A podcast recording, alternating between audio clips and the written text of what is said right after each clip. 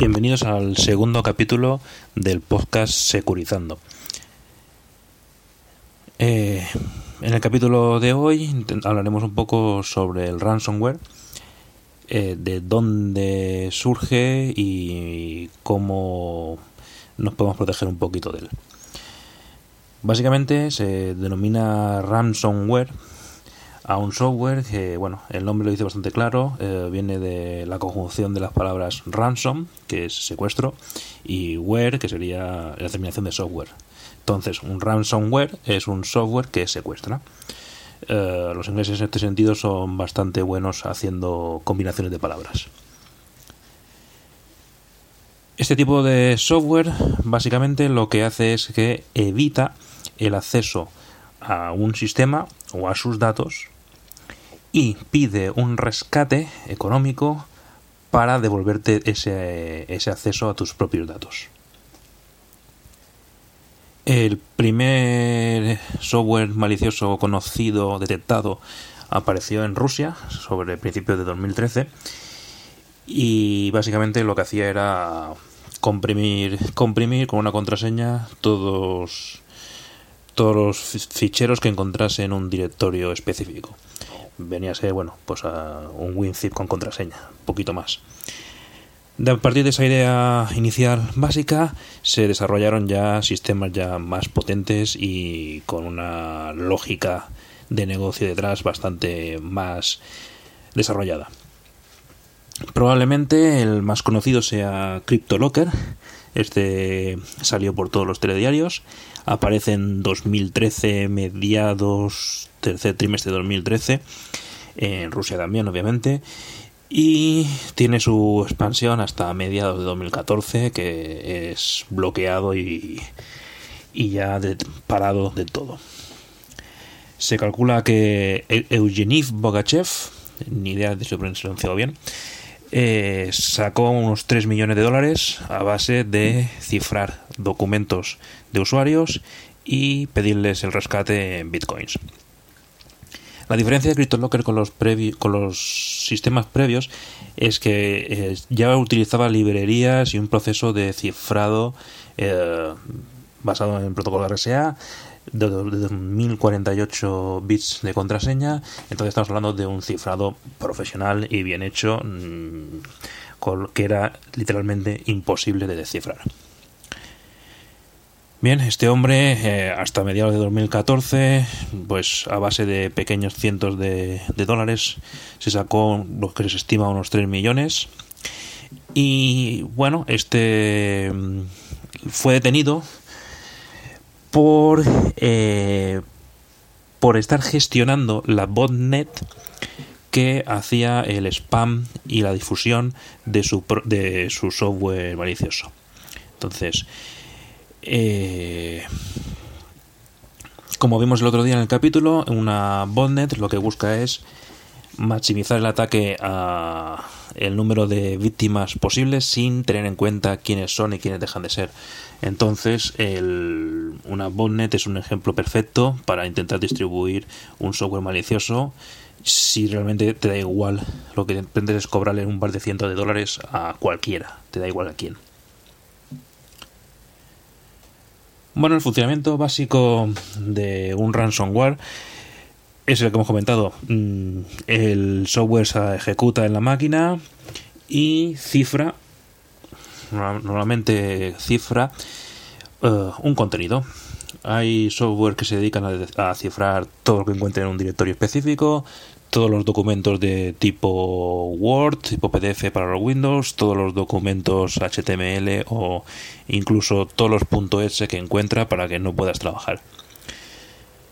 Una vez hayas hecho este trabajo, te saca una ventanita muy bonita diciéndote, pues mira, te hemos pillado, mm, te hemos cifrado todo, no tendrás acceso a nada, de lo que tenías aquí, salvo que nos pagues. Y el pago debe hacerse en bitcoins. Obviamente no van a permitir que les hagas una transferencia a un banco que puede ser totalmente rastreable por cualquier fuerza de seguridad, así que eh, piden una criptomoneda. La mayoría de gente eh, utiliza Bitcoin como esta moneda de pago, aunque se conocen otros softwares que utilizan otras criptomonedas menos conocidas, con lo que se supone que son menos rastreables aún. aún.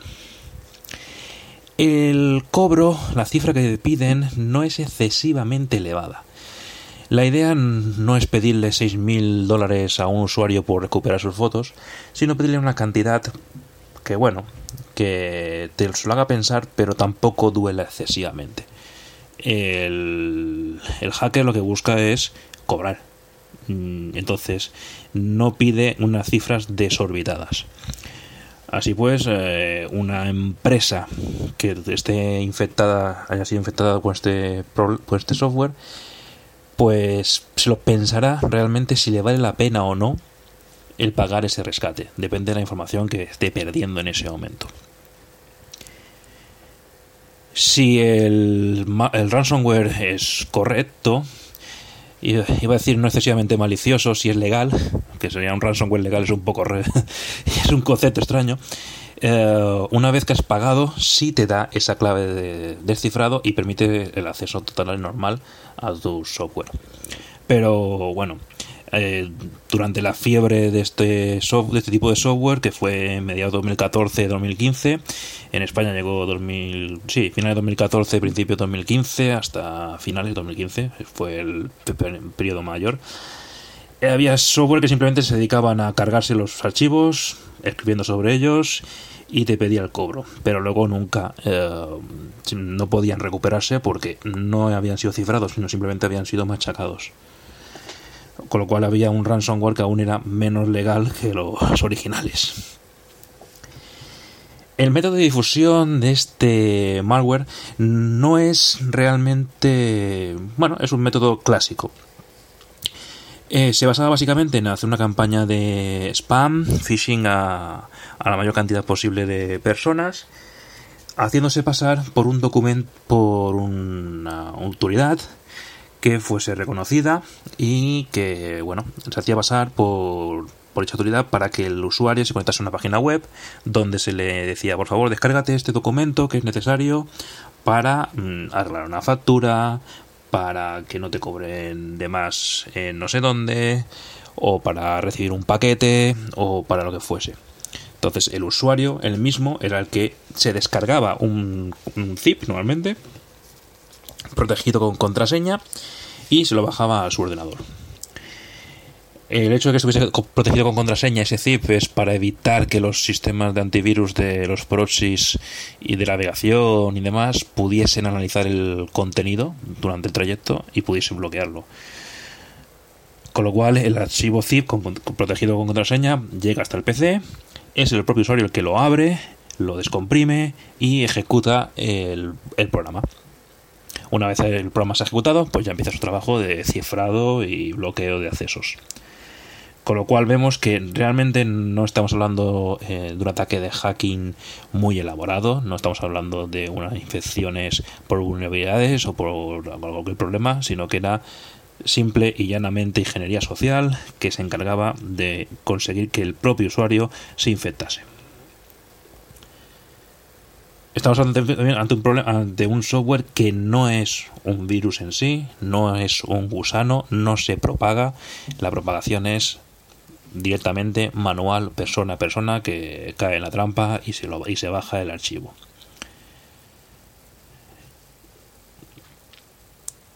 Bueno, pues eh, ante esta ante esta problemática eh, nos encontramos con que es el propio usuario el que se instala el propio malware, con lo cual es complicado conseguir unas defensas correctas sobre esto. ¿Cuáles son las mejores protecciones? Bueno, lo primero, mm, intentar convencer a los usuarios que no hay que bajarse nada de ningún sitio que no hayamos pedido nosotros primeramente. Nadie nos envía nada si no es por nuestra necesidad. Si nosotros no hemos pedido un paquete, no esperamos recibir un mensaje de correos. Si nosotros tenemos nuestras facturas eléctricas en Endesa, no recibiremos información de Iberdrola. Y si la recibimos de nuestra propia compañía, no va a ser bájate un ejecutable para que mire el contador. No Bien, esto es lo básico, pero claro, eh, es lo más complicado que el usuario te haga caso.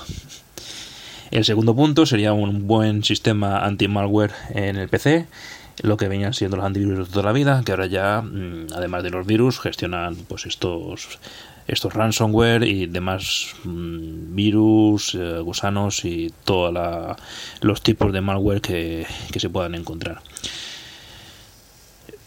Otro punto es eh, conseguir que los usuarios pasen por un proxy de navegación y este proxy de navegación ya bloqueará muchas de las páginas iniciales, la página donde el usuario se iba a descargar el zip, esas páginas eran bloqueadas muy rápidamente por los por la propia heurística de los sistemas de proxy eh, y por la propia información entre fabricantes que se iban pasando las URLs maliciosas y las iban bloqueando en sus propios proxies.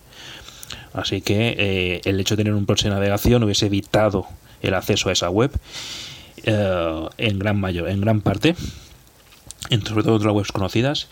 Y luego los mismos proxies hacen, hacen un análisis de los ficheros que se bajan, con lo que podrían haber detectado el malware en sí mismo y si iba cifrado, pues al menos haber puesto sobre, sobre preaviso al usuario de que había un, un archivo cifrado eh, que se bajaba muchísimas veces, eso, salta sí o sí una alarma a los administradores del proxy y podrían haber evitado muchas de las infecciones.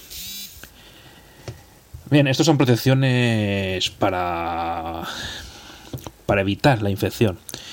Pero ¿qué hacemos cuando nos hemos sido infectados? Eh, pues punto uno, rezar para que la copia de seguridad esté bien hecha y funcione. Porque si no tienes copia de seguridad de esa información, es muy posible que la perdamos. Si no tenemos copia de seguridad, no tenemos manera de recuperarlo.